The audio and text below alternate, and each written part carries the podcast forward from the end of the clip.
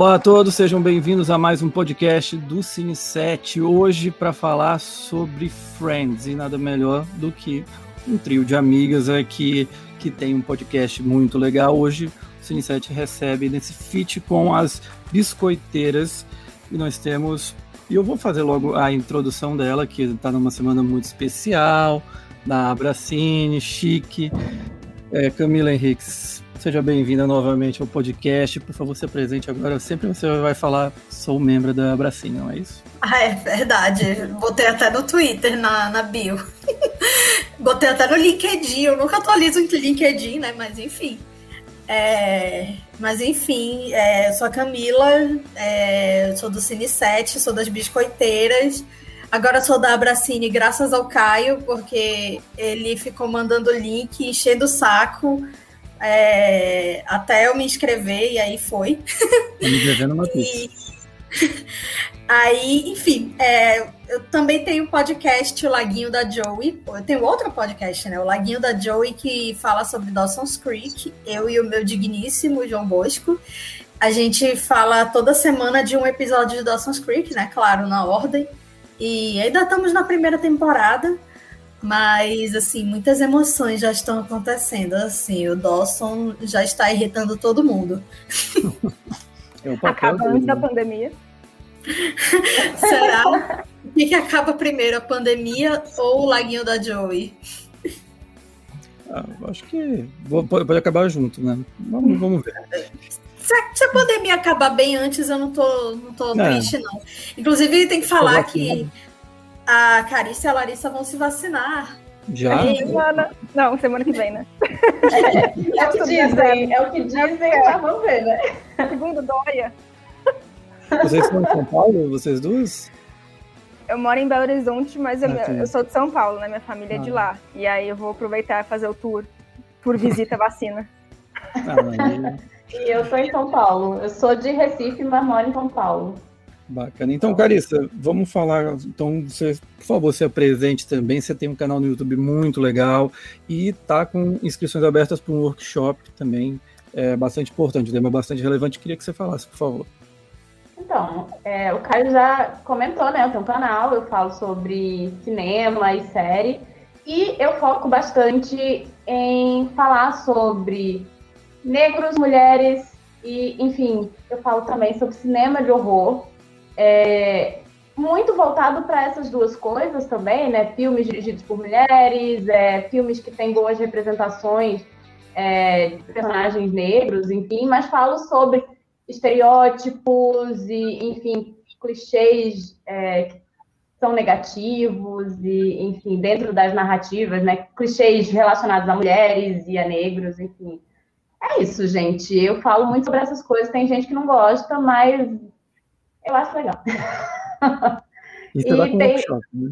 e é isso, eu estou com um workshop de cinema antirracista, que vai ser agora em agosto, a partir do dia 17, no Espaço Brava. É online, mas é organizado pelo Espaço Brava. Então, são quatro aulas no Zoom. Então, tem muito conteúdo, muita indicação de filmes com representações negras que são positivas. E é isso. Vai ser bem legal. Valeu. Então a gente vai fazer o seguinte: eu vou deixar na descrição o link para as inscrições do workshop e todos os links, assim, o Laguinho da Joy, o canal da Carice e também o canal da Larissa Padron. Larissa, seja bem-vinda. Queria que você falasse um pouquinho sobre a tua trajetória falando sobre cinema. Obrigada, estou muito feliz de estar aqui com as minhas mais que amigas friends. Ultimamente, Lógico. Ultimamente, assim, a única coisa que eu tenho produzido, na verdade, são com elas. A gente está meio que numa promoção, assim, você chama uma, leva três. E. Mas Não além do. A gente gosta, a gente gosta. além, do, além do Biscoiteiras, eu tenho meu canal no YouTube, que tem tá um pouquinho parado, mas tem um outro conteúdo lá aqui desse ano, de participações em outros canais. É, estou falando besteira sobre cinema na internet há uns 10 anos, aí desde a época do podcast Cinema em Cena, então deu para acumular bastante besteira. E e nas outras redes sociais, vocês também me encontram como Lari Padron, assim como aqui no, no YouTube. Aqui no YouTube não, né? Porque você pode estar ouvindo esse podcast em outro lugar. Mas você me encontra como Lari Padrão nas redes também para me ouvir falar, expandir, né, o universo de besteiras cinematográficas. Besteira nada, você fala bem, bem demais. O canal dela é muito legal. Repetindo, tá tudo na descrição. E você pode, assim, deixa eu só apresentar aqui agora o, o Cine7. Cine7 é um site de cinema independente daqui de Manaus. Já estamos há quase sete anos e é onde você pode encontrar um dos locais onde você pode encontrar esse podcast e todos os outros que nós já fizemos. Também tem no Spotify e aqui no YouTube, onde além de nos ouvir, você pode nos ver sempre às quartas-feiras, a partir das 19 horas, horário de Brasília, 18, aqui em Manaus. Como eu adiantei já, hoje o tema é Friends. E a, a, a gente vai, durante essa conversa, tocar em vários assuntos, abordar, mas entre eles eu vou pedir das meninas para que elas me respondam algumas perguntas relacionadas a, ao, ao envolvimento delas com a série. Vou começar então com a moça da Abracine, a Camila Henrique, é, que, Camila, eu quero saber o seguinte: qual é o seu personagem favorito da série e qual é aquele que você mais se identifica? Essa pergunta, aliás, eu vou fazer para Carissa e também para Larissa. Cara, é muito difícil falar assim, porque eu acho que eu tenho pontos em comum com todos, até mesmo com o Ross, que é um pé no saco, acho que o negócio é desastrado, assim.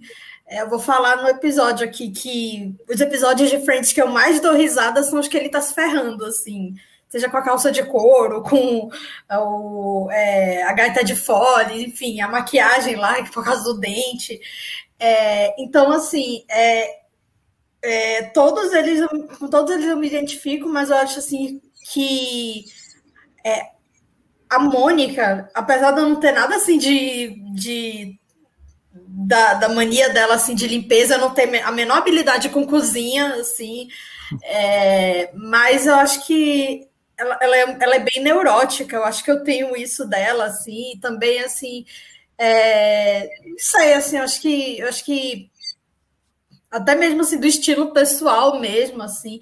Quando eu comecei a ver Friends, eu gostava muito da Rachel, mas era também, assim, era uma fase que a Rachel estava é, despontando na série, né, que foi essa reta final, assim, de 2000 para o final da série, né, que ela teve filho e passou por tudo, é, toda aquela situação com o Ross, volta não volta pela milésima vez. Mas eu, hoje em dia eu me identifico com a Mônica, eu me identifico com a Janice, porque eu adoro imitar a Janice. e acho que com o Chandler também um pouco, assim, porque ele faz piadas em momentos inapropriados e assim, tem isso.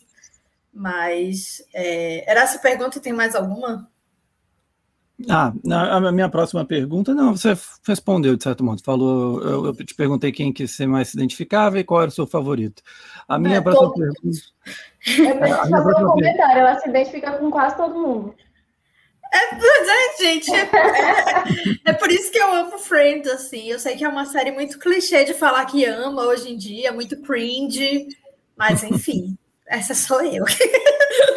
E a Camila sempre tem boas histórias. Me diz assim, se você lembra algo, alguma história de. Você já viveu um momento Friends da tua vida, algum episódio que falou, puta, isso já aconteceu comigo. Teve algum? Olha, eu falei antes da gente gravar da calça de couro do Ross, é, assim, mas é de zoeira, porque assim.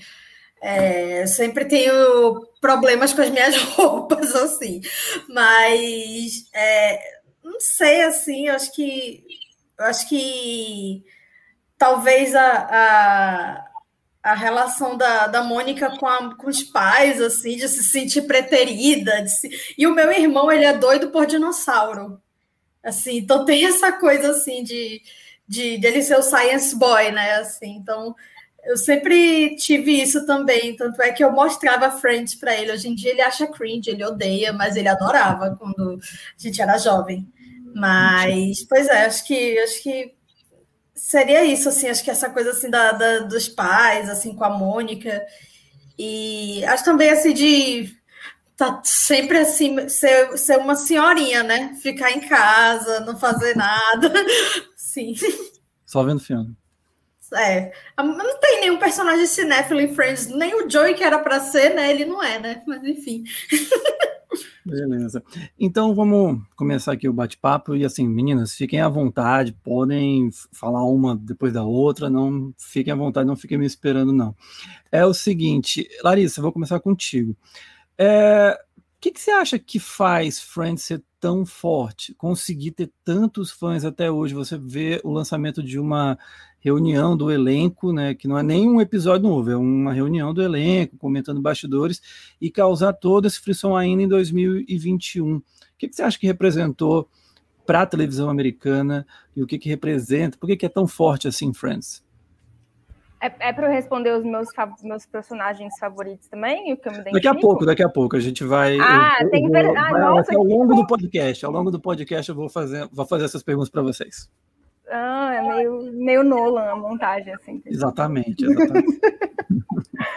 é, eu acho que, assim, primeiro que, assim, eu sei que pra gente dói, mas os anos 90 já são nostalgia, né? Uhum. Assim, já, já é coisa de época, né, os anos 90. Então, eu acho que tá rolando, rola esse comeback do Friends por ser essa coisa de nostalgia de uma série antiga, entre aspas, é, mas que, que as pessoas vão redescobrindo com, os tem, com o tempo. É, e eu acho que rolou tanto isso de briguinha, de a pessoa odeia ou, ou ama Friends, sabe? Aí fica essa, essa birrinha que meio que isso desperta curiosidade também. As pessoas vão ver para sacar se é realmente tão bom quanto falam ou se não é tudo isso, enfim. Então eu acho que rola isso, mas também rola o que a Camila falou de que assim você consegue se identificar com qualquer personagem. Eles foram muito bem pensados assim nisso de, ao mesmo tempo que eles representam estereótipos, mas assim são dez temporadas e eles estão sempre em relação. Então a gente acaba complexificando muito aqueles personagens. Eles são estereótipos, mas eles são extremamente humanizados, né? E, e seres humanos complexos que vão passando por mudanças na vida. É, então eu acho que assim não tem quem quem não, quem Friends não represente. Claro que é um grupo bem privilegiado, mas estamos falando aqui de uma série que passa na TV a cabo, então é assistida por pessoas igualmente privilegiadas. É...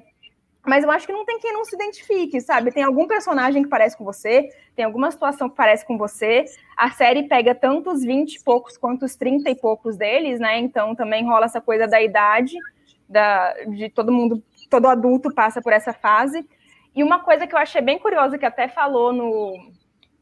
Até fala isso no especial, muita gente assiste Friends para treinar inglês, né? Porque uhum.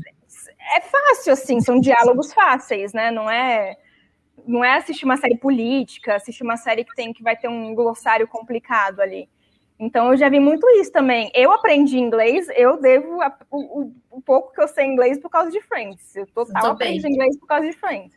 E até hoje eu falo assim que é, para as pessoas, ah, eu quero praticar inglês, eu, cara, assiste Friends, bota a legenda em inglês porque não é difícil. E assim, assim, não é que não é difícil, cada um tem seu ritmo, mas eu acho que tem um vocabulário que você você vai se familiarizando assim. É, e, e, aí eu queria saber, assim, a gente também teve tantas séries, Carissa, é, nos anos é, 90, né? É, anos 90, 2000, desse estilo. É, qual que você acha que é o diferencial de Friends? Foi o elenco, assim, aquela coisa que às vezes encaixa e que você observa, tem essas questões que a, a, a Larissa falou, do, da, das pessoas se identificarem de algum modo? Teve algum outro elemento que você também observa, que, se, que você acha que se destaca? Eu acho que teve uma questão de timing, a, a uhum. época e o tipo de série, porque, ok, sitcom existe há muito tempo, mas eu acho que também é, o elenco foi algo muito importante para isso, assim.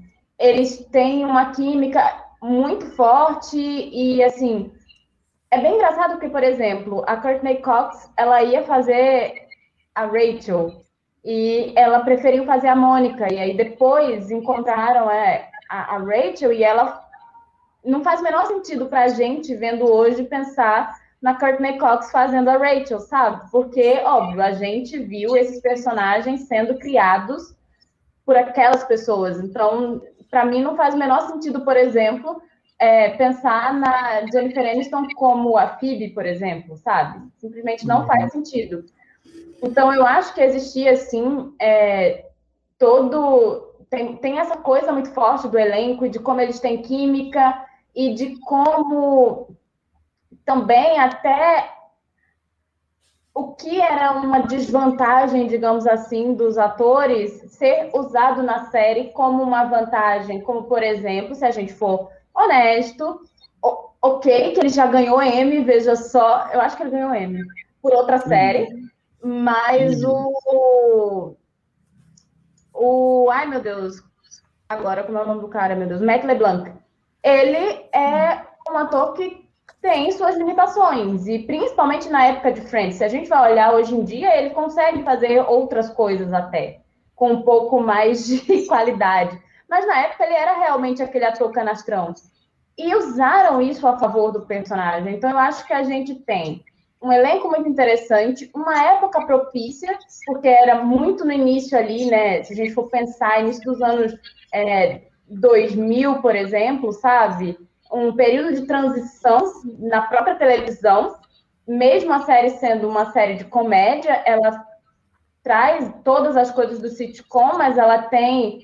É, ela discute outras questões que hoje a gente acha tudo muito problemático, mas se a gente for parar para pensar, o pai do Chandler, ele é um personagem trans. É muito mal trabalhado. Mas na época não se trabalhava transexualidade. Então, tem essas questões, sabe? Também a bissexualidade da mulher do Ross não é bem trabalhada, mas não se falava tanto sobre isso. Apesar de, na mesma época, você ter, por exemplo, um Will e Grace. Mas é isso, é uma série que estava trazendo questões que eram importantes para as pessoas, mas que não eram faladas e que, enfim, é, acabava sendo o mínimo de representação que alguns grupos tinham, sabe? E, é, além de tudo, casamento lésbico é em 94, é antes de Will Grace, cara. Tipo, é, hoje a gente acha mal representado porque a gente tem bagagem para achar mal representado. A gente Desculpa, quem, quem viveu os anos 90 sabe que Mas aquela é representação dos anos 90. Então, a série pega anos 90 e anos 2000, sabe? Assim, o início dos anos 2000 e o final dos anos 90. Então, assim, é bem uma época de transição. O pessoal quer o quê, sabe? É. Não, nada das discussões que a gente tem hoje se tinha na época, gente. Sabe, a gente, a gente não tinha essa capacidade de problematização na, na época que a gente tem hoje. Então, gente, era há 10 muito anos a gente não tinha essa capacidade de problematização. Há 10 anos. Friends tem mais tempo do que isso. Então, assim, imagina. Tá? É, é, é bem bizarro. Mas eu acho que também tem uma outra coisa. Os roteiristas eles são bons, eles têm um timing muito bom de comédia e de, enfim, um texto que funcionava, e é isso, para finalizar, eu já falei, né? Mas assim, os atores que conseguem pegar esse texto e fazer com que eles funcionem, assim, porque a Courtney Cox, se você assistir ela em pânico, ela é uma coisa. Você vê ela como Mônica, ela parece uma surtada, louca por limpeza, maníaca por controle, e, enfim, amo, inclusive. É, os roteiristas, assim, os criadores da série, né, que ficaram ao longo do tempo, foi a Marta Kaufman, que hoje está fazendo a Grace Frank com a, a Jane Fonda e o David Crane. Falando nessa questão, eu ia tocar mais lá para o final, mas já que vocês trouxeram para cá, é, tem alguma coisa que assim incomoda mais vocês hoje né, nessa revisão de Friends para os dias atuais? que, assim, mesmo vocês falaram, ah, naquela época não se tinha a mesma problematização de alguns assuntos como se tem hoje. Mas naquela época já vocês uh, notavam determinadas questões? Vocês acham que já naquela época alguns, alguns tópicos eram, é, como eu vou falar, mal colocados na série, Camila? Olha, tem várias coisas. Acho que que todo mundo fala, assim, que realmente eram seis personagens brancos, assim, por mais que o Joey e a Phoebe fossem é, menos é, favorecidos, né? O Joey era um ator que estava lá levando não em todo o teste, a Phoebe era uma ex-menina de rua, né? Tinha essa questão também, né? Que era muito. A Phoebe era a personagem mais interessante hoje, hoje em dia, assim. Tanto é que eu acho a Lisa Kudrow a melhor atriz da série. E na época ela era que tinha também trabalhos mais interessantes no cinema. Mas eu acho que essa questão assim de serem pessoas brancas, assim, acho que não ter representatividade para fora disso, né? É, assim, eu acho que tinha uma piada assim que já há um tempo já me incomodava, que era do fim da, da penúltima temporada para a última, que era quando a Mônica ia para Barbados e aí ela fazia trancinha. O e assim, eu acho Mônica. Eu ia, falar, é. eu ia falar exatamente esse. Esse para mim sempre tem, me incomodou na época. disso, tem funko disso vendendo hoje em dia. E assim, aí ela dançava no Woman No Cry, né? Assim, tinha, tinha todo um estereótipo, assim, que eu tenho certeza que se fosse hoje, seria feito de outra forma. Mas tem também assim uma questão que eu estava até vendo em Dawson's Creek, que é muito que as pessoas usavam gay como xingamento, né? Assim, então o Chandler faziam piadas do, do Chandler ser gay, mas assim, não era tipo, não era uma coisa assim natural como é, entendeu? Era uma coisa assim, essas piadas assim de que, que homem hétero faz, sabe? Homem hétero Mas babaca sabe faz. Que é pior é que se a gente for parar para pensar, é, esse uso de gay existe até hoje, sabe? Sim. E eu nossa. acho um absurdo quando eu vejo Friends, imagina hoje, sabe?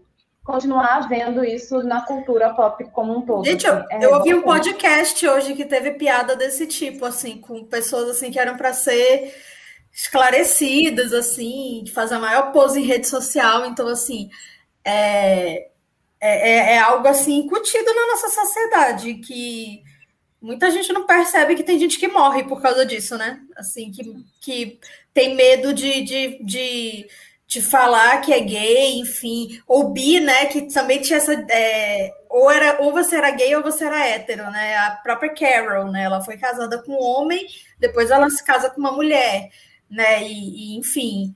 É, e eu me incomodava muito com a Susan, a rivalidade dela com o Ross. Eu acho que eu achava que o Ross era muito babaca com ela e ela era muito babaca com ele, mas e me incomodava muito assim. Mas era eu sinto que era uma rivalidade assim meio que Ross não aceitava que tinha perdido a, a Carol, né? E para uma mulher, eu acho que se ele tivesse perdido ela para um homem seria outra coisa, né? Mas é, enfim, mas essa piada do cabelo da Mônica, que eu acho que se estende por uns dois episódios, assim, é, é bem é bem ruimzinha, assim. É, e aquilo na época eu acho que já era ruim, assim, porque já aquilo já era final da série. Eu lembro de aquilo na época me incomodou, assim, tipo, é um episódio que gira em torno do cabelo dela estar armado, sabe? Tipo, é isso, o plot do episódio é basicamente esse. Aí falam que ela tá, que ela, ninguém quer chegar perto dela, né? Porque ela tá que ela tá suada, não sei o quê, enfim, aí... É todo errado, tudo é, esse, é esse episódio tudo. é descartável mesmo, assim. E a questão tiveram... da sexualidade... Até porque a Rachel fica com o Joey nesse episódio, então pode ser descartável mesmo. Nossa, total. Nossa, é, é...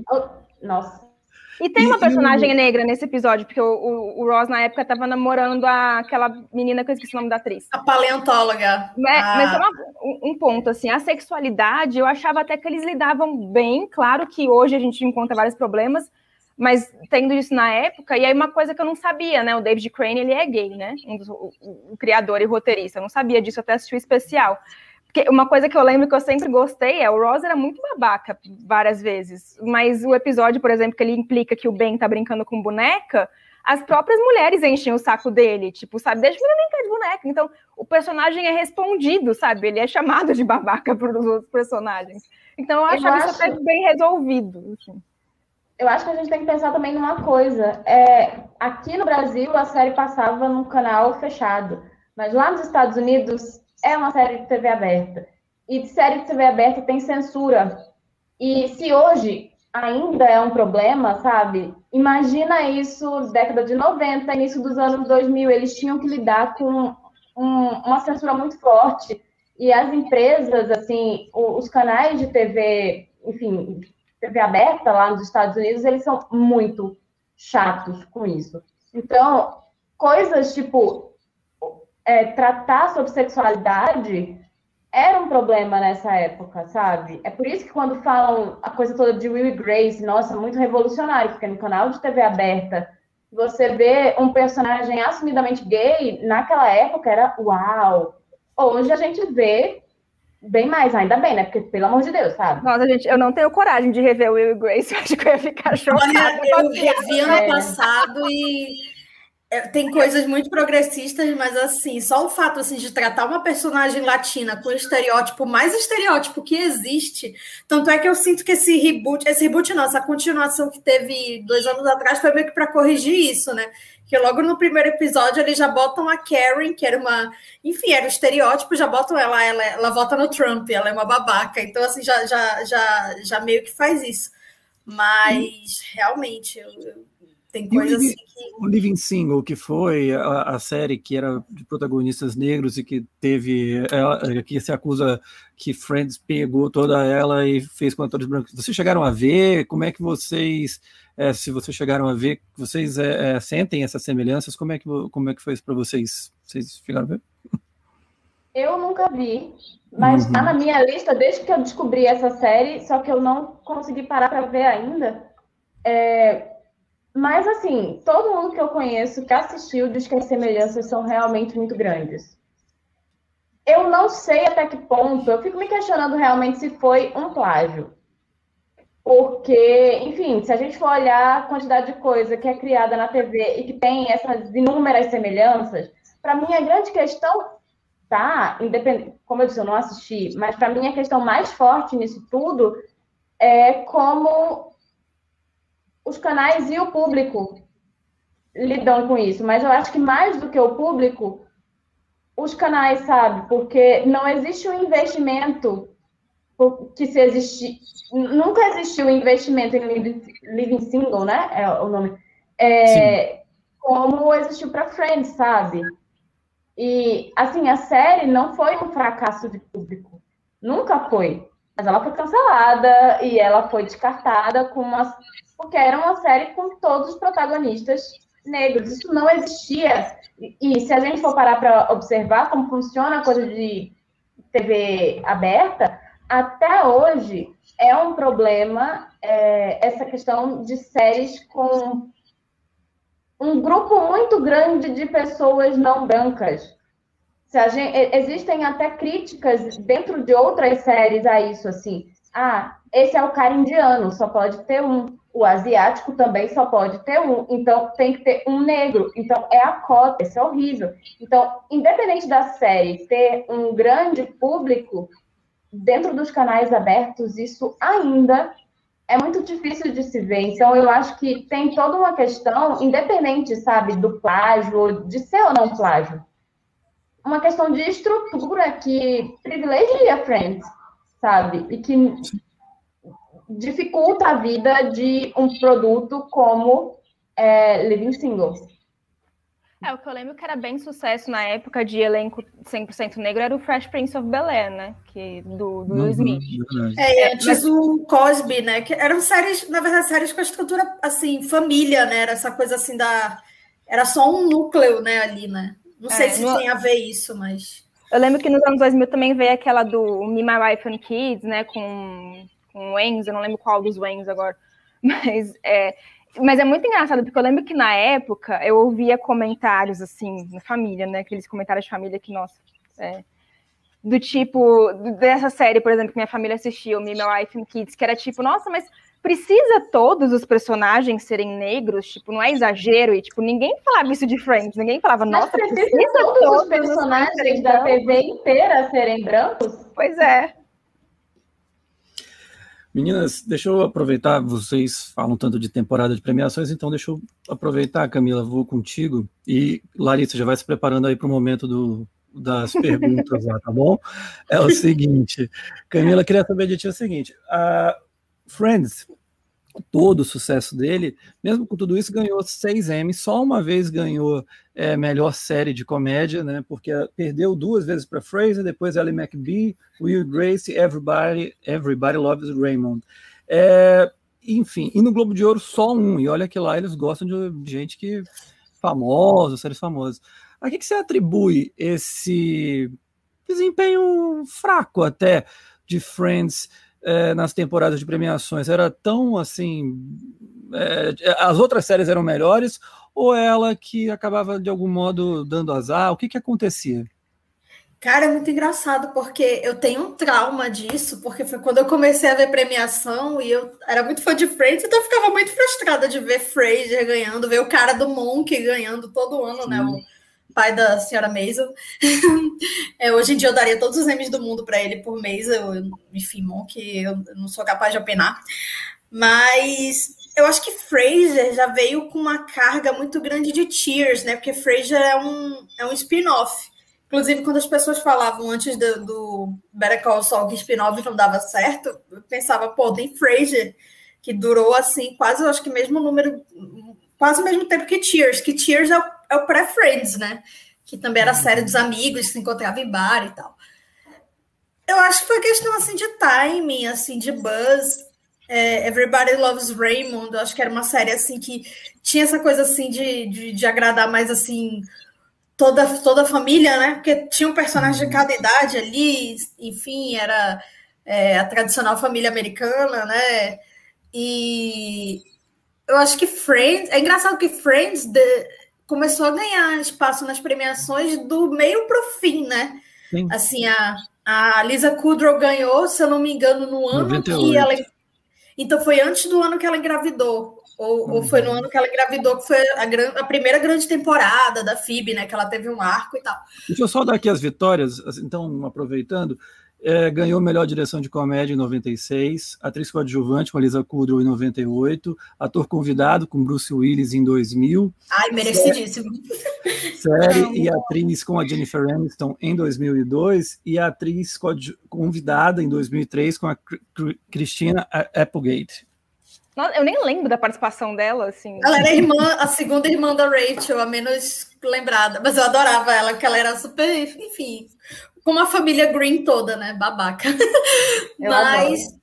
assim, acho que foi. Acho que teve um buzz muito grande, talvez assim, com a internet, assim, metade para o fim já tinha internet. Apesar desde o início tinha internet, né? Porque tanto é que na primeira temporada a, a Jennifer Aniston e o Matthew Perry fizeram um vídeo de apresentação do Windows.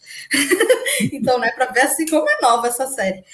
É, mas acho que a internet deu uma ajudada. Eu acho que, assim, para Globo de Ouro, essas coisas tem o buzz, assim, Jennifer Aniston e Brad Pitt. Eu acho que isso ajuda muito.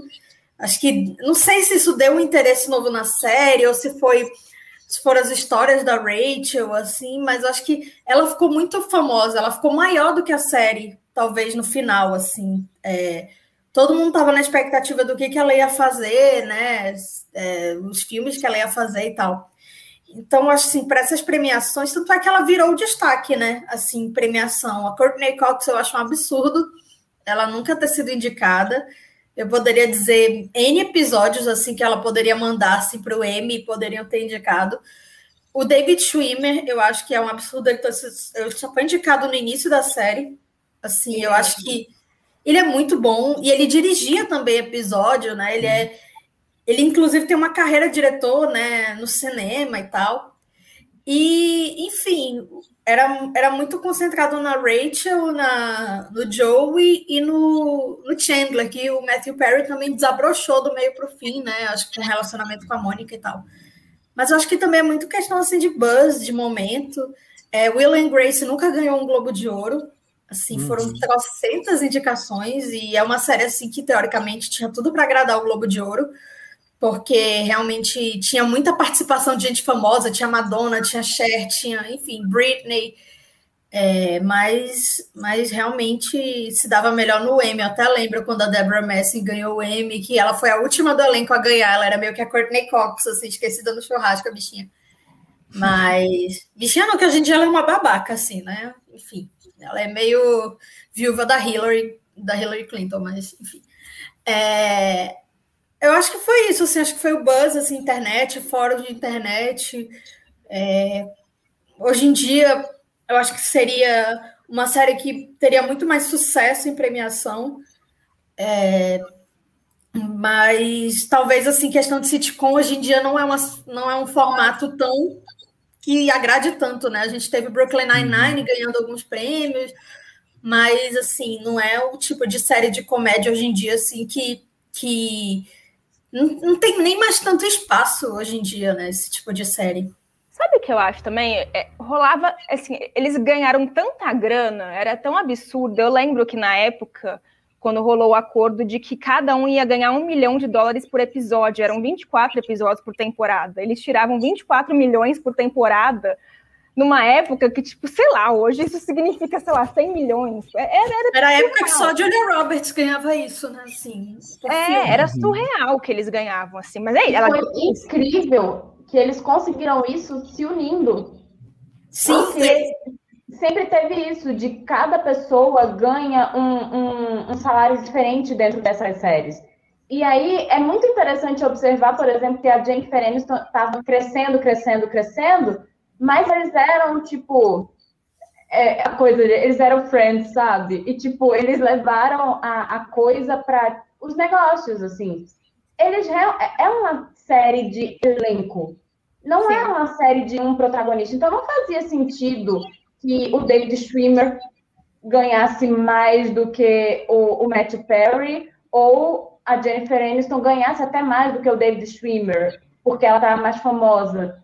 Mas era essa a ideia, assim, não categoria de premiação, né? É. Eles Mas, concorriam sim, juntos, né? É. E, e, foi algo que meio que virou referência depois, né, para outras séries, que eu nem gosto tanto, mas enfim, virou. Eles eram coadjuvantes e depois eles negociaram para serem inscritos como principais, mas todos juntos. O que Isso. acho que até tirou chance assim de um e outro, que era na época só cinco lugares, né? Mas enfim, eu acho mais justo, né? Porque todo é. personagem tinha destaque no episódio. mas episódio. entre eles era justo também, sabe? E aí criava, eu acho que um clima de mais tranquilidade no set. Já bastava que existiam as dificuldades dentro das gravações mesmo, como por exemplo por causa do Matthew Perry e os problemas dele de bastidores, né? Assim. Então. É. Eu, eu não sei se essa coisa do, do, de ter muito dinheiro se tipo dava uma impressão muito pipoca para Friends, sabe, para as premiações. Em relação ao elenco, acho que podia rolar isso de dividir, né, votos entre o próprio uhum. elenco. É, mas assim, sendo bem sincera, eles foram realmente melhorando muito para o final. No início da série, ninguém era um grande ator ali. Eu acho que o melhor no início era o David Schwimmer, que eu acho que ele já tinha uma expressão facial incrível, assim. Então, no início da série, eu acho que o David Schwimmer já era um, um bom ator. Mas só Mas início pergunta, tem... você já viu os outros filmes que ele fez, é, que até antes de Friends, porque ele já fazia outras coisas. Não. Eu acho que o David Schwimmer, é, porque ele é um ator de teatro. O David Schwimmer, ele fazia, ele fez umas comédias também e tal mas ele é essencialmente um ator de teatro. Então eu acho que para ele a coisa toda é como ter o timing específico para esse tipo de comédia. Ele é um ator muito bom, mas ele tipo desde sempre. Mas eu acho que ele não sabia muito como lidar com aquele tipo de comédia de três câmeras que tinha o pessoal ali, o público, é, que é uma sitcom muito tradicional. Sim. Mas o sitcom, de certa forma, também é um teatro, né? Porque você está com plateia ali, né? Então, e, e a, a, eu acho que a é, é dele era bem teatral, ele é muito físico, né? Ele é muito. E ele ensaiava tudo, né? Eles falam até no especial que tudo era pensado, assim, não era improviso, né? Que é algo é. que na comédia é, eu acho é muito difícil. Na verdade, assim, eu sou da teoria que o ator de comédia pode fazer qualquer coisa, porque acho que é muito mais. Todo mundo fala, né? É mais é. difícil você fazer rir do que você fazer chorar, né? É. O Chandler, por exemplo, ele tinha um ótimo timing, mas eu não sei se ele é um grande ator. Outros filmes com ele, eu achava que ele parecia o Chandler. Qualquer outro filme que eu assisti com o Matthew Perry, ele era o Chandler sempre. Então, eu, eu acho que é uma coisa de. Ele criou um personagem muito único e tinha muito uma coisa meio stand-up comedy ali. Ele era muito bom comediante. Eu não sei se ele era tão bom ator ele assim. Ele é assim na vida. Ele é um cara muito engraçado, o Matthew Perry. Mas eu, eu acho engraçado. Que trabalhou com ele que diz que acha ele engraçado por fora, ele é piadista e coisas do tipo. Mas eu ele não é um ator com um range muito grande. É, é. A Jennifer Aniston melhorou, assim, consideravelmente. No final da série, ela era outra atriz, assim. Minha filha, mas olha ela hoje, que mudança. A mulher cresceu. Ela da primeira Nossa. temporada. Nossa! É. Larissa, vou então agora fazer a pergunta para você. Tá? Ah. Que é o seguinte: qual é o seu personagem favorito? Chandler. Eu amo. Chandler. Qual é o que você mais se identifica? A Mônica, infelizmente. Mas por que você se identifica Eu sou muito. A única coisa que eu não tenho da Mônica é a neurose com limpeza. Eu não tenho com limpeza, mas eu tenho com arrumação. Assim, minha mesa é tudo certinho, tá? Mas com limpeza não, não tenho, não. Mas eu sou bem neurótica, eu sou bem mandona. Eu acho que a Mônica ela é muito mandona, assim. Tanto que ela meio que é a protagonista, porque, tipo, tudo gira em torno do apartamento dela, da relação. Tipo, todo mundo tem uma ligação com a Mônica especificamente. É... E, e, eu acho que eu tenho essa coisa, assim, meio de, tipo, eu, eu, eu sempre vou tentar assumir a frente das coisas, sabe? Eu sou meio Mônica nisso, meio mandona, assim. Se deixar, eu vou, eu vou me enfiando nas coisas até eu, eu, eu liderar bem. É... E qual o momento mais marcante da série para ti? O mais marcante da série. Gente, eu gostava do, de Ross and Rachel. Eu sei que hoje eu problematizaria várias coisas, mas eu era daquelas que torcia. E todo episódio que eles voltavam, eu ficava de. Ai, querida! Joey e Rachel não existiu na minha cabeça. Eu, eu apago isso, porque isso não faz o menor sentido. É, então eu gostava muito desses momentos, assim. E eu lembro que a época que eu comecei a acompanhar, porque em 94 eu tinha sete anos, gente, não sou tão velha assim. É, a, a, época que eu comecei a acompanhar ao vivo mesmo foi quando foi para Warner, né? Que eu acho que foi ali no finalzinho dos anos 90, né? Quase no início dos anos 2000. E eles maratonaram toda a série, né? Antes de passar, eu lembro disso. Foi quando eu comecei a ver também. É, então eu acho que foi naquela época é mais marcante para mim porque eu acompanhava em tempo real, sabe? A gente tinha que esperar toda semana, a gente, tipo, sei lá, tinham 24 episódios toda semana, metade do ano a gente estava sofrendo vendo Friends ali. É, então eu acho que essa, essa parte mais pro final, assim, depois que o Ross separa da Emily, depois que a que, que é, Monique Chandler. Ah, não, o noivado da Monique do Chandler é muito lindo. É muito lindo. eu amo aquele episódio, gente. Eu adoro ele. Então esse vai ser o seu favorito? Seu momento favorito? O noivado? Eu acho, eu acho que é, assim. Agora, o, o me identificar, eu não, eu não, lembrei de nada específico. Eu também, infelizmente, sou um pouco Phoebe de ser meio, meio atrapalhada, desengonçada com as coisas, assim. Então, tem uns momentos meio Phoebe, assim. Mas eu acho engraçado porque eu acho a Phoebe a personagem mais inverossímil, assim. A Lisa Kudrow, inclusive, fala isso no, no, especial. Ela falou, não dava pra Phoebe continuar sendo a Phoebe com a minha idade, assim. Ela, ela invero... Ninguém continua tão tonta, assim, por tantos anos, sabe? E, e aí eu não sei, eu, eu, também não vejo... Eu gosto muito da Lisa Kudrow, mas eu também... Eu acho que a Phoebe é tão estereotipada, ela é a mais estereotipada de todos eles, que eu acho que ficou muito typecasting, assim. Eu vejo a Lisa Kudrow, eu lembro da Phoebe, eu lembro de uma personagem que é muito, muito, muito peculiar, sabe? É, Ai, mas, mas eu, eu, tenho uma coisa, eu tenho muitas coisas Phoebe também. Mas eu amo a cena que o, eles falam para Phoebe que Papai Noel não existe como se fosse um fato. Ela faz uma cara assim, todo mundo vira e ela faz uma cara assim de meu Deus. Todo Natal eu posto isso nos stories. Eu amo a Phoebe. Carissa, é, me fala assim, eu queria saber de você e aí também sendo para todas as meninas, quais foram os, as melhores fases de Friend e aonde ela foi bem mais ou menos assim, aquelas que você nem perde muito tempo quando vai rever. Eu acho que ela teve umas barrigadas ali, assim, tipo, oitava temporada, sabe? É, e, e, é exatamente a época que a série é, ela decai um pouco ali, né? Acho que sétima, oitava. E eu acho inteligente quando eles resolveram acabar a série, porque ela ainda estava em alta, sabe? Porque é, chegou um ponto. Gente, Joey e Rachel, pelo amor de Deus, no momento que eles começaram a pensar em Joey e Rachel, a gente já podia imaginar, oh, gente, vamos começar a encerrar esse negócio, porque vocês estão viajando, sabe? Não faz o menor sentido. Handmaid's quarta temporada. Ai, gente, a terceira foi pior, desculpa. É muita, é, é, é, é muita boa vontade. Não tem plot mais pra isso acontecer. Não, achar que a terceira temporada de The Handmaid's Tale foi melhor do que a quarta, rapaz. Aquela, gente. Eu defendo isso. isso, é, isso é pra gente fazer um debate fora daqui. Uma outra live. É, uma, uma Eu estou perdidíssima. A gente faz, a gente faz, a gente promete aqui, a gente volta para falar de The Handmaid's Tale, eu juro. Gostei. É, mas então, eu acho que o início da série, é, acho que as quatro primeiras temporadas são muito boas. Elas funcionam e eles ainda têm, é, enfim, coisas novas para acrescentar. Eles, assim, engraçado, a série foi o tempo inteiro. Só que é aí onde eu acho que lá pro depois da metade e um pouco antes do final é quando eles perdem um pouco a mão e vai perdendo a graça mesmo, porque eles começam a fazer essas coisas idiotas, tipo, ai gente, perdão, se tem algum fã, muito fã de, jo, de, de Joey e, e, Rachel, porque assim, não dá, né, gente? Antes ela sozinha. Mas com, com ele, não, gente, pelo amor de Deus. Era muito mais lógico ele. Deve ter. Quem tem mais de 30, com certeza não deve ter. Pra gente não faz o menor sentido, gente. Não faz. Mas. Só os é, é, é, não, sou cringe mesmo, gente. Já assumi. Igual eu falo de boleto. É, e tomo café da manhã, gente. É religioso. Café da manhã não dá. Café da... Vocês gostam? Vocês tomam café da manhã? Eu, eu tomo café da manhã.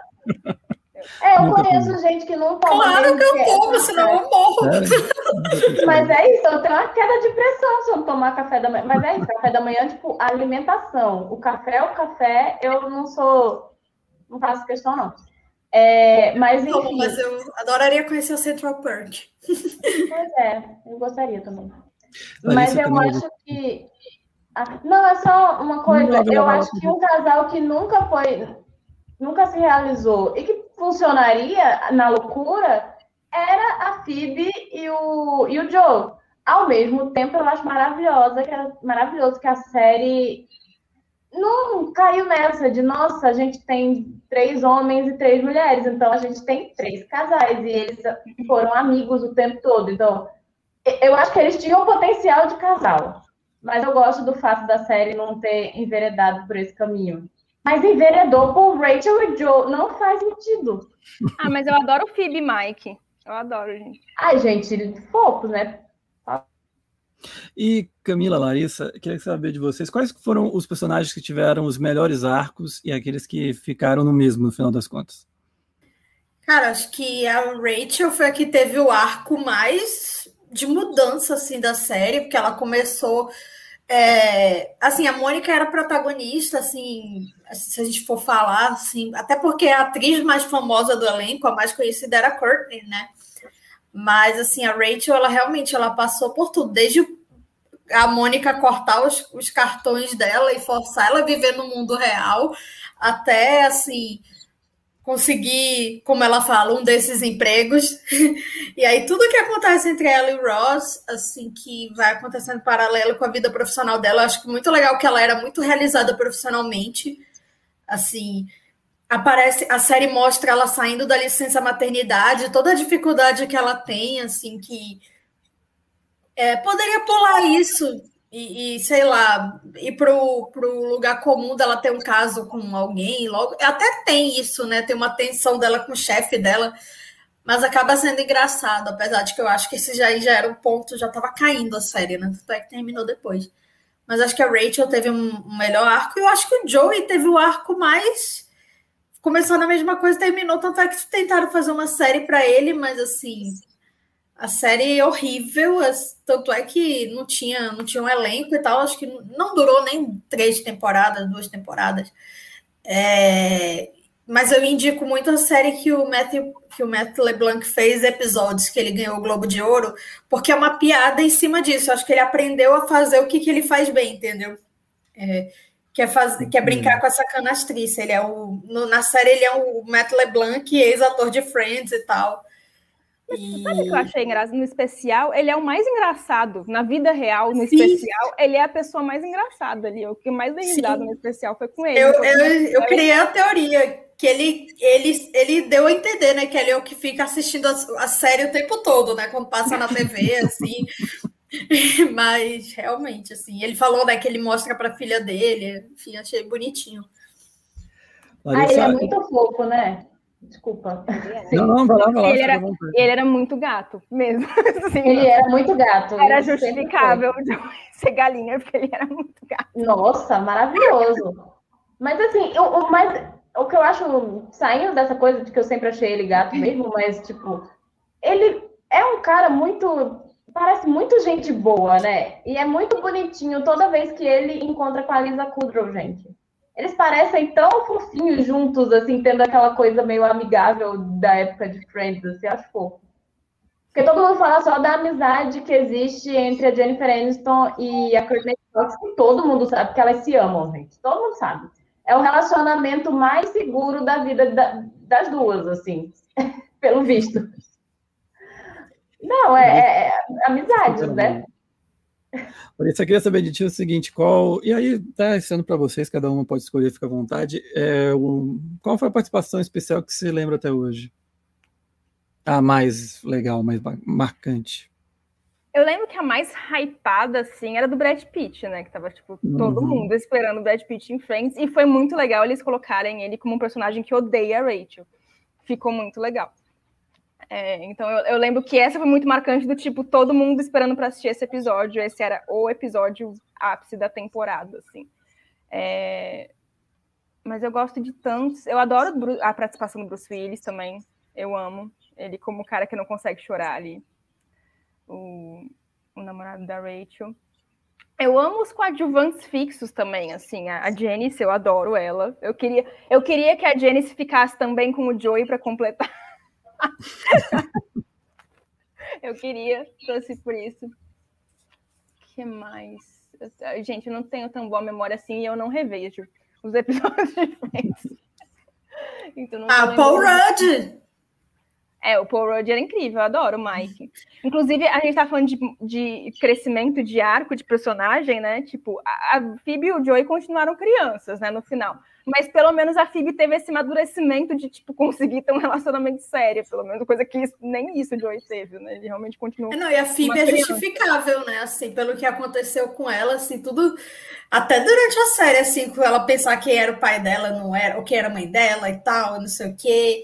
E, enfim, é, tudo, todo episódio tinha uma história nova. Eu achei, acho maravilhoso que ela saltou o Ross quando, ele era, quando eles eram adolescentes.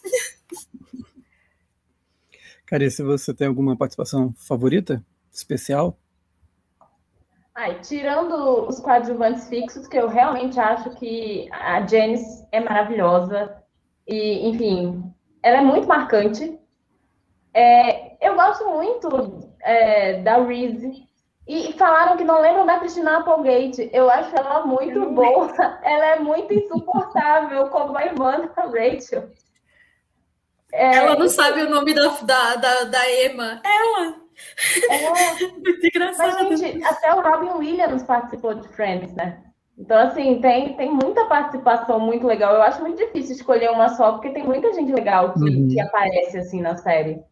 Eu lembro do George Clooney, na época que ele ainda estava no IAR. Ele IAR. Era, tipo, galanzaço da TV. Tava lindo. E é um episódio que a Phoebe e a Mônica, a, a, a, Rachel e a Mônica, elas têm que trocar o plano de saúde. Então, uma tem que fingir que ela é a outra, na verdade. Assim. É muito bom esse episódio também. Gente, é, né? A falta de um SUS, né, querida? É A gente está chegando perto do fim, meninas, é, mas é claro que eu tenho que fazer a pergunta para Carissa, então lá vai, Carissa. Qual o seu personagem favorito? A Phoebe. Phoebe. Eu acho ela maravilhosa, ela é muito fora da caixinha, gente.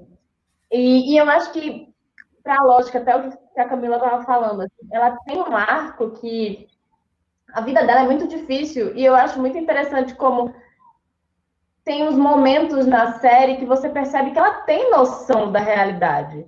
Ela só uhum. é, cria um mundo de uma forma de lidar com as dificuldades da vida, então ela vive nessa nesse mundo paralelo criado pra, por ela para conseguir encarar a realidade. Eu acho muito interessante como ela faz isso, mas ao mesmo tempo você vê que quando é, ela, ela é uma boa amiga, ela é uma pessoa presente para os outros. Ela tem uns momentos bem interessantes, assim, eu acho, com, com o Ross, quando ele não está bem, quando ele precisa. Então, eu acho ela uma personagem muito interessante. Além de tudo, eu acho ela divertidíssima. Eu acho que ela tem momentos ótimos e eu acho a Lisa Kudrow uma atriz maravilhosa. E qual é aquela que você, o personagem que você mais se identifica dos, dos seis? A Mônica. Todas nós de sempre, sabe? Só as neuróticas online. É, a, a, terapia ajudou, já não, não, sou mais a mesma. Mas qual das neuras que você tem dela? Olha, eu gosto muito de limpeza. Eu, digo que eu não pareço, mas algumas pessoas que convivem comigo dizem que eu tenho um pouco disso, assim. Que eu gosto de coisa limpa, eu não sou muito organizada no sentido que a Larissa falou, de tipo, tudo precisa estar muito arrumado. Tipo, tem um caderno jogado aqui, sabe? É, mas eu preciso de tudo limpo. Eu odeio coisa suja. Eu odeio. E, e, eu gosto muito de cozinhar. E eu odeio cozinha suja, gente. Aí eu já devo estar com cara de neurótico. Sabe? Não tem condições. Gente que lava louça e não limpa a pia merece a morte. Sabe? Fica um negócio meio. Ai, que nojo. Ai, que nojo. É banheiro sujo também. Pelo amor de Deus, limpa teu banheiro. Muito sabe? você se preparou para uma pandemia, né? Sujo. Sim. Então, a gente está numa pandemia. Para mim, umas coisas. A gente sabe agora que álcool em gel não é a coisa mais. Passa pelo ar, gente. Então, é uhum. mais importante do que a, ser obcecada por higienizar. Mas eu já limpava latinha, lavava coisa antes, porque assim, não existe só Covid, entendeu? Eu uhum. andava com álcool em gel na bolsa. Porque vai ter. Então, assim, quem quiser me chamar de neurótica, que chame. Mas sou saudável, entendeu? As pessoas ficam doentes de umas coisas estranhas. Eu não vou ter esse tipo de doença, gente. Eu tô parecendo muito louca falando isso. Pode achar um dedo no, na lata de. Mas, ao mesmo tempo, também acho uma coisa muito. É, até algo que a Larissa falou, assim. A Mônica, ela tem uma coisa muito forte de eu não diria, ela é meio controladora. Eu não diria que eu sou exatamente controladora, mas eu gosto de, eu gosto, de, eu gosto das coisas do meu jeito. Mas eu vendo cinema, eu trabalhava com produção, eu aprendi que a gente faz as coisas em colaboração e eu aprendi que a gente fala direito com os outros, aí a gente consegue que as pessoas façam o que a gente quer. Olha, esperto. E para você, qual das duas você prefere responder? Momento mais marcante ou você já viveu algum momento de Friends? Vou dar essa opção para você. Aí, eu não vivi nenhum, eu não lembro nenhum momento de Friends que eu ah. já vivi, então só pode ser um momento mais marcante. E como boa cadelinha de Ross e Rachel, mesmo achando que assim nunca trocaria um trabalho por um cara feito Ross, assim, tipo, pelo amor de Deus, mulher. Ou ele ia junto com ela, mas ela deixava o emprego para ficar no lugar. Acho um absurdo. Mas... Ah, pelo amor de Deus, tem dinossauro em Paris. Vai ele para Paris. Eu fico puta não, é isso, Gente, até hoje eu tô perguntando do que que essa mulher... Qual foi o emprego que essa mulher arrumou em Nova York depois, gente? Emprego em Nova York é difícil. Gente, eu acho um absurdo. Manda o homem atrás. Que coisa mais misógina. Mas, enfim, Tirando isso, eu acho muito marcante o primeiro beijo deles. Tava to... Gente, é tão aquela coisa assim, finalmente, né? Assim, eu tô feito uma trouxa esperando por isso já faz muito tempo. Então, acho fofo, é tão brega, mas é tão bonitinho. É muito brega, gente, mas é muito fofo. Camila, então, queria saber de ti o seguinte: é, falando um pouquinho mais dessa reunião, desse encontro que teve esse, esse ano, né? Pelo menos foi lançado esse ano. É, você acha que não dava, não dá para fazer ou não precisa é, fazer um, a continuação da história, um filme? Sex and the City teve um filme. Por que, que, você, que você acha que não rola? Queria também saber das meninas assim. Então, Sex and the City teve dois filmes bem complicados, né? Vai ter uma série. É, vai ter uma série aí que claramente assim é uma insistência da Sarah Jessica Parker, porque o elenco de Sex and the City tinha tudo que, que Friends é, não tinha, né? Que era a desunião, essas coisas de uma ganhar mais que a outra, né? Tanto é que ficou exposto depois. Mas assim, eu sou da opinião da Lisa Kudrow, que ela fala no, no especial, assim, que não precisa mexer, assim. É muito melhor um especial como esse. Eu tava até com medo de ser um episódio mesmo, e, e quando, quando anunciaram, eu, eu senti que não ia ser um episódio, porque eu, eu, sinto que eu já, eu já sentia que eles já tinham deixado isso, né? Já estava, principalmente sim, a Jennifer Aniston, né? Ela, ela não tem interesse em voltar e tal. E eu acho que eles são muito bem resolvidos com, com isso, assim. É, eu, é engraçado que eu não senti tanto o impacto da reunião quando foi anunciada, porque eles estão sempre juntos, né? Assim, uhum. já aparecerem de Kimmel, reproduzindo cena de Friends e tal. Mas na hora que apareceu, principalmente o David Schwimmer chegando no estúdio, que eu acho que ele é o primeiro que entra, se eu não me engano, Assim, foi bem emocionante. Então, assim, eu acho que uma, uma reunião como essa é muito melhor. É tipo o Sandy Júnior. Eu acho que fazer a reunião do jeito que eles fizeram foi perfeito. Seria, é muito melhor do que eles retomarem a carreira, porque não é mais onde eles estão, sabe? Eu acho que não seria genuíno e.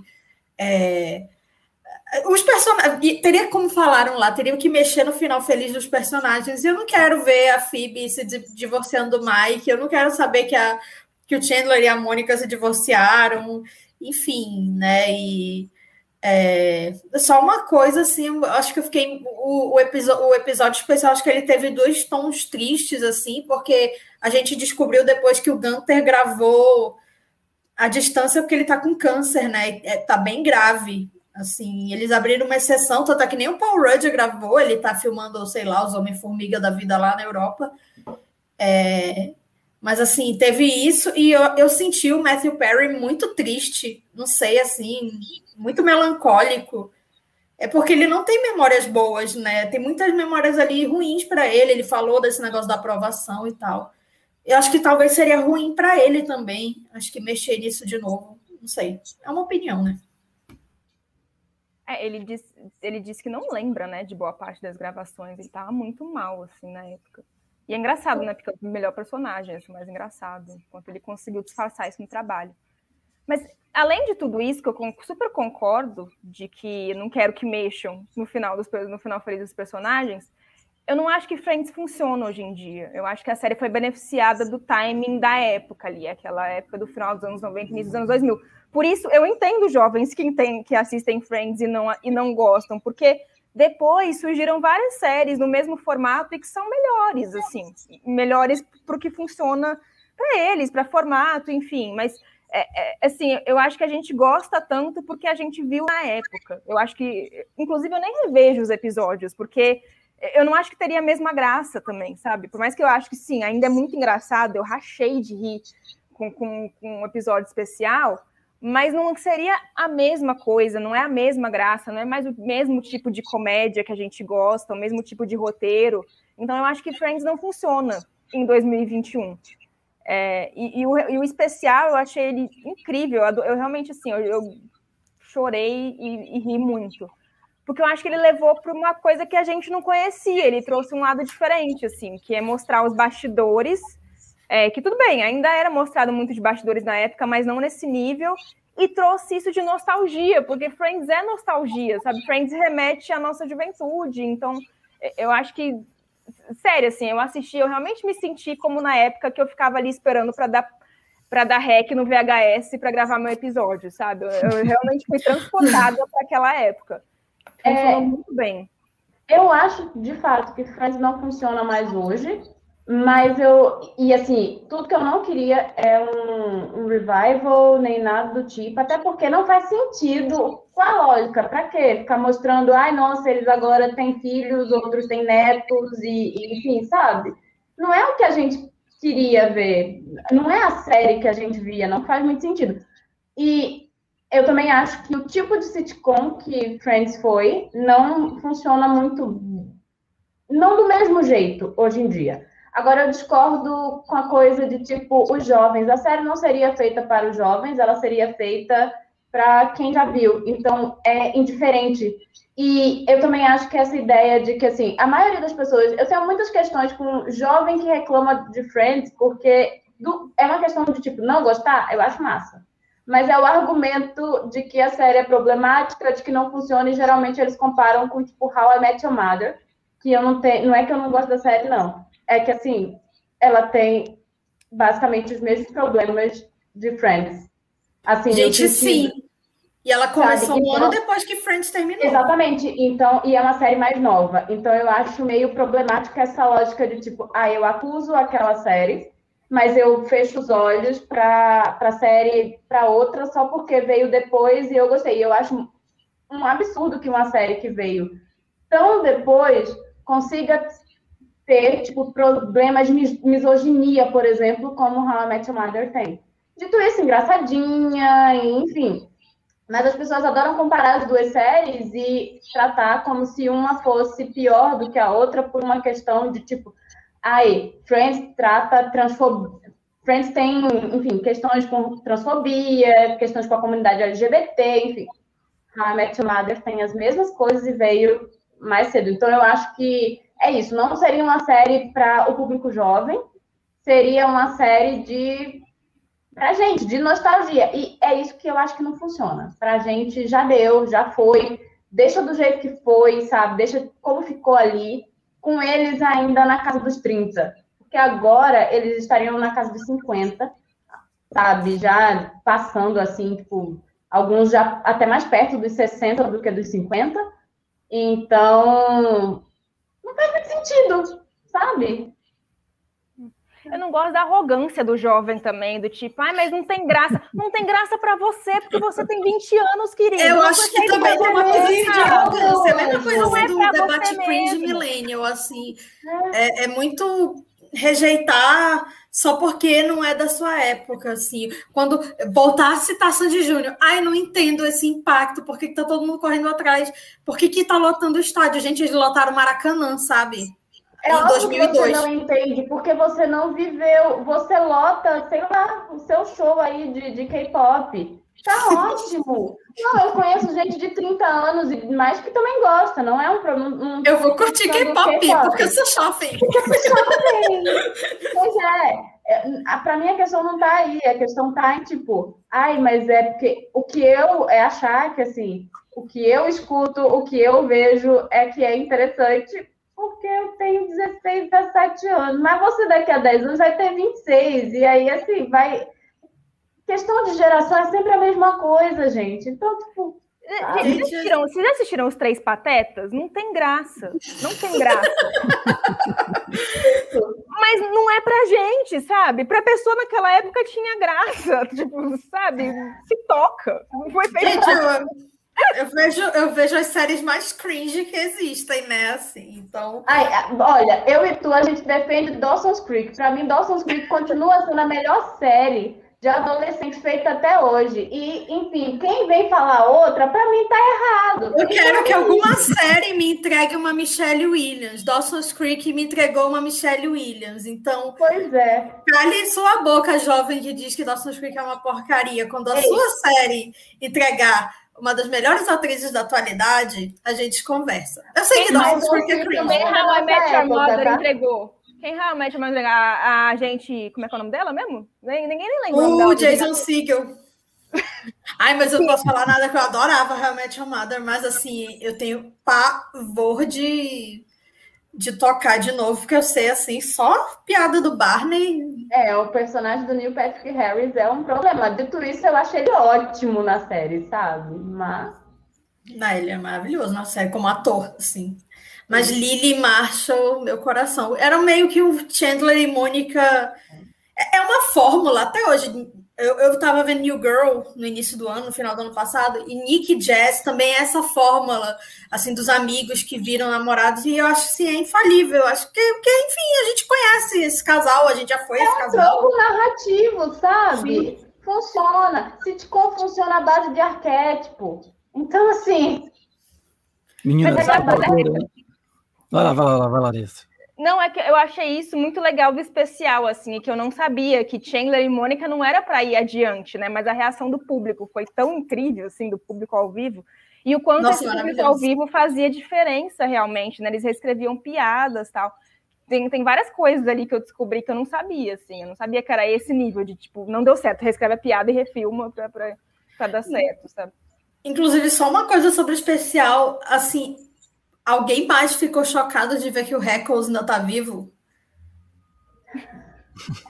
E eu fiquei chocada de terem botado aquele senhor para gravar no meio de uma pandemia. Eu, gente, pelo já amor de Deus. Mas os pais da Mônica foi assim, quando eles apareceram, eu me emocionei muito, assim. Acho que é, é muito fofinho, assim, como eles tinham essa relação, né? Todo mundo que tava lá, assim, eu vi uma entrevista da May Whitman, que é, era uma atriz mirim que fez, ela fez aquela escoteira que quebra a perna, e ela falando assim, ah, a Jennifer Aniston me levava no camarim começava a falar da vida dela, não sei o quê, assim, era muito, era muito família ali, né? Não sei, acho que era muito, todo mundo ficava muito próximo. Você já viu a entrevista da Adele que ela fala que ela, que ela entrou no banheiro com a Jennifer Aniston, ela ficou chamando a Jennifer Aniston de Rachel. a Rachel me ouvindo fazer xixi. Gente, deve ser horrível. Mesmo hoje em dia, ela já tem um monte de outros trabalhos e, enfim, coisas é, bem diferentes até, mas até hoje ela é Rachel para todo mundo. Gente. Mas ela tem não é o pior, né? Até hoje ela é ex-mulher do Brad Pitt, sendo que, meu Deus do céu, tem 20 anos Gente, que ela é ex-mulher do Brad Toda Pitt. semana É. juntos de novo, né? Nossa, deve ser um inferno, né?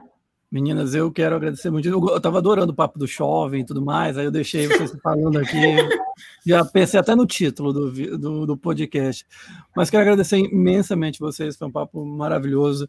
É, queria uma palavrinha de vocês, então, para que as pessoas possam acessar os projetos, os trabalhos, as redes de vocês, para que elas conheçam mais. Por favor, então, Camila, contigo. Tá, É, enfim, já que a gente tá falando de série cringe, né? Enfim, acompanhe o Laguinho da Joey, a gente tem Twitter e tal. É, mas é um podcast, claro. Laguinho da Joey também. E a gente toda semana tá assistindo Dawson's Creek e comentando os episódios. Assim, uma pessoa que já viu mais cinco vezes a série, no caso eu, e uma pessoa que nunca viu, que é o caso Bosco, assim, ele tem opiniões muito interessantes, assim. Ele odeia o episódio, depois ele adora outro. Ele tá no momento que ele tá adorando, então, assim, tenho que falar. É, enfim, então, assim, Laguinho da Joey. A gente tem o Biscoiteiras, tá todos os episódios no- nas todos os streamings, assim, todos os agregadores de podcast. A gente falou de temporada de premiações, mas também tem alguns episódios, assim, se você não quiser ver falar de temporada de premiação daquele ano, tem coisas assim mais históricas e tal. Caio participou da nossa maratona da última semana, a nossa doideira de gravar sobre cada categoria. Eu acho que foi roteiro e ator ou atriz, né? Não lembro agora. Só, só pesquisando, só pesquisando. Mas tem bastante participação. A gente era que nem Friends, assim, tem um É. elenco estrelado participando. E, enfim, em breve a gente vai voltar, vai, vai dar certo. A gente precisa da nossa Mônica aí comandando as coisas. Qual Pra- delas? São três. É verdade. É que a Larissa falou que ela tem um quê de Mônica, que ela inicia as coisas, a ideia do podcast foi dela. É por isso que eu tenho que falar, né? Que, Eu Inclusive sou o nome. mesmo, gente. Não, não mente. Ah, amiga, mas tem que estar assim. Foi ótimo. Foi. E o Cine 7, né? Eu tenho, assim, eu tô meio que de férias autodecretadas, o Caio aceitou. Eu Ah, participando dos podcasts tá, tá liberado. É, Eu tô participando dos podcasts e em breve vou voltar, até porque agora eu não tenho mais desculpa para atrasar texto, né? Mas, boa. enfim, é isso, gente. Me sigam aí nas redes. O Caio vai botar aí, porque eu tenho uma rede botar, diferente. Um username diferente em cada rede. Eu, eu lembro agora, você estava, você estava falando de qual que eu participei, eu lembro que eu falei de canção original e eu acho que eu fui o único Ah, é. que que, a Hurry ia ganhar, olha. Verdade. É verdade, é verdade. Ainda bem que você estava certa. Viu? Pelo menos Ah, alguém acertou aquele bolão. Não, mas foi só foi o único, depois eu errei vários, você acertaram. Eu É, ganhei o bolão do, cine, do, do cinema de boteco. Ah, eu, eu acertei. Eu, eu, eu- alguns eu acertei, outros eu errei. Assim, tipo, de fotografia eu errei. Eu achava que era Nomadland, deu Mank. Mas enfim, paciência. Carissa, contigo. É, queria, que você, queria, te agradecer imensamente mais uma vez. E, enfim, deixa aí os seus contatos, seus recados. Lembrando que tá sempre, como a Cam- a Camila falou, tá tudo na descrição, tanto no YouTube quanto no Spotify. É, eu que agradeço, foi muito divertido. Falar de Friends é muito bom. E então, como eu já falei no início, eu tenho um canal no YouTube, tem vídeo toda terça e toda sexta. É, eu realmente mantenho a ordem. Tem dois vídeos por semana e uma live no sábado. É, Sério, eu não sei nem como é que eu consigo fazer isso. Real. Mas é, também tem post do Instagram sempre com conteúdo e eu tô fazendo live no Instagram também, porque eu sou louca. É, não, gente, é, muito, é muita coisa, então é por isso que eu digo que eu sou louca, mas é, é legal. É, e, enfim, sempre também sobre cinema e seriado lá no Instagram. No Twitter eu também tô lá. Geralmente, agora eu, tô, eu tenho levado uns conteúdos também, mas assim, se você quiser me ver reclamando da vida, me segue no Twitter, entendeu? É o lugar que você vai me ver saindo da, da coisa. No, no YouTube, eu, em geral, sou uma pessoa séria. Então, no Twitter, não. No Twitter. É, no Twitter, assim, a gente reclama do governo, gente. A gente é brasileiro. Eu quero a minha vacina, sabe? Nossa, quem é sério no Twitter sai, você não entendeu. Né? Tá chegando, tá chegando. Ai, amém. Mas, além disso, enfim, tem o Biscoiteiras, né? E tem o workshop de cinema antirracista e tem um, a apostila Pilares do Cinema, que eu tô com mais dois amigos, a Marina Rodrigues e o Diego Qualha, cada um falando sobre uma coisa que a gente considera muito importante para fazer filmes, né? A Marina sobre produção, o Diego sobre direção e eu sobre roteiro, porque, enfim, eu sou roteirista. Então, é isso. Seu dia tem 24 horas, porque você consegue. Meu Deus, é muita é, coisa. É, eu tenho de casa. organização, eu tenho um cronograma muito fechadinho. Vou, vou fazer um, vou fazer uma consulta contigo, organizer, pra, porque realmente impressionante. Mas, Carissa, brigadão. Larissa, também, muito obrigado mesmo. E, por favor, deixe aí seus contatos para gente, para o pessoal também descobrir seu canal, enfim, redes sociais. Gente, eu amo falar de Friends. Eu acho que eu não tenho, eu não, eu não tenho nenhum conteúdo em vídeo, pelo menos falando de Friends. Talvez eu já tenha falado algum podcast aí da vida, mas em vídeo. Você podia fazer o, o, que nem a, o laguinho do, do da Rachel. Friends, da Rachel. o shopping da Rachel. É um projeto muito bom. Tô comentando sofazinho da Mônica. de Friends. Aí, pronto, né? É, tem mais que, tem mais que de Dawson's Creek, ia ser meio assim, né? Talvez fazer Mas é meia hora. É, mas é mais. É, tem 10 temporadas, né? Então. E eu não sei se eu quero rever tudo, não. eu sou feliz com as minhas memórias. Tem coisas que eu fiz assim. Mas eu, eu, lembro que na época eu gravava os episódios, então eu sei que eu assisti todos porque eu tinha, obviamente, um caderninho para organizar os meus VHS com Friends, como o Amor e Caxon. Ai, meu Deus! é, mas me sigam aí nas redes sociais, é Lari Padron, no, nas redes sociais de, de, de, Não tão de jovens, né, gente? Eu não tô no TikTok ainda, porque eu não tenho essa idade. Mas eu tô lá no Twitter, tô no Instagram, tô aqui no YouTube. Aqui no YouTube tem vídeo de eu falando de outras séries. Séries que acho que não são cringes. Fleabag é, pra, é mais 30, beleza. Tem uma palestra minha sobre Fleabag aqui e tem um vídeo recente sobre Normal People, que é uma série adolescente. Olha lá, tô, né? Tentando ser menos cringe. E obrigada, é sempre bom encontrar as biscoiteiras e a gente sempre fala mais do que deveria. Não, que fala mais do que deveria, pode falar à vontade. É isso, gente. Esse foi mais um podcast. Vocês, como mais uma vez eu vou dizer, recomendo que conheçam as biscoiteiras, são incríveis e fizeram uma temporada muito legal. Espero que voltem ano que vem na temporada de premiações também. E a gente se encontra no próximo podcast, sempre às quartas-feiras, 19 horas, horário de Brasília, no Spotify e no YouTube, também lá no site do Cine7. Até a próxima, tchau.